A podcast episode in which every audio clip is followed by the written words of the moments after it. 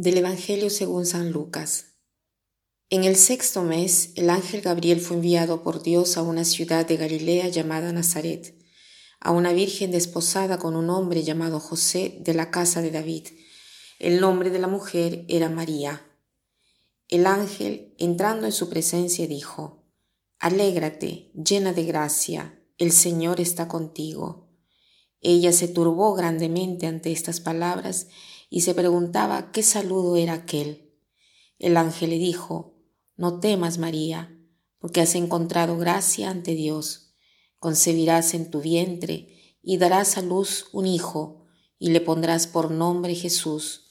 Será grande, será llamado Hijo del Altísimo. El Señor Dios le dará el trono de David su padre, reinará sobre la casa de Jacob para siempre, y su reino no tendrá fin. Y María dijo al ángel, ¿Cómo será eso, pues no conozco varón? El ángel le contestó, El Espíritu Santo vendrá sobre ti, y la fuerza del Altísimo te cubrirá con su sombra. Por eso el santo que va a nacer será llamado Hijo de Dios. También tu pariente Isabel ha concebido un hijo en su vejez, y ya está de seis meses la que llamaban estéril porque para Dios nada hay imposible. María contestó, He aquí la esclava del Señor, hágase en mí según tu palabra. Y el ángel se retiró. Este pasaje de la anunciación del ángel a María es muy conocido.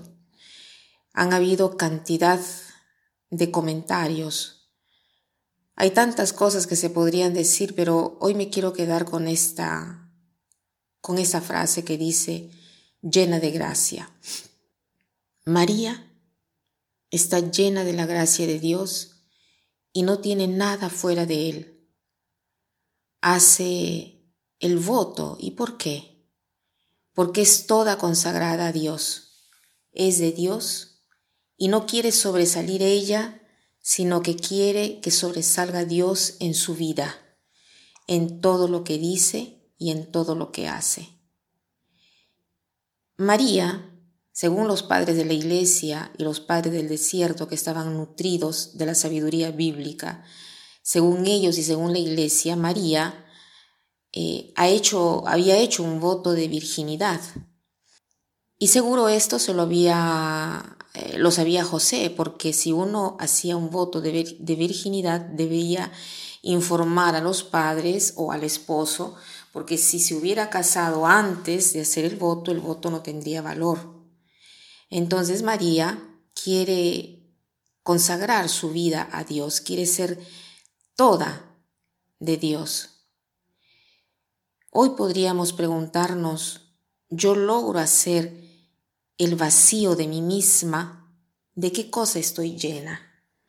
Pero en lugar de hacernos una pregunta de introspección, Pasemos tiempo con María y pidámosle su ayuda y preguntémosle, ¿cómo has hecho para ser vacía de ti misma y ser llena de Dios? Porque también nosotros debemos llevar a Cristo al mundo, también nosotros lo debemos concebir y dar a luz. Entonces, tenemos necesidad de ella, de aprender de ella, tenemos necesidad de frecuentarla, tenemos necesidad de estar con ella hagámosle un poco de compañía a la Virgen. Miremosla a los ojos y preguntémosle, María, ¿cómo has hecho para estar vacía dentro de ti? ¿Cómo has hecho para no ser llena de ti, sino llena de Dios? Ayúdanos con este propósito. Y para terminar, quiero citar una frase de von Baltasar, un teólogo muy famoso suizo, que dice así, La fe, el amor y la esperanza caminan durante la noche. Ellas creen lo increíble, aman lo que se les quita y le abandonan, esperan contra toda esperanza. Que pasen un buen día.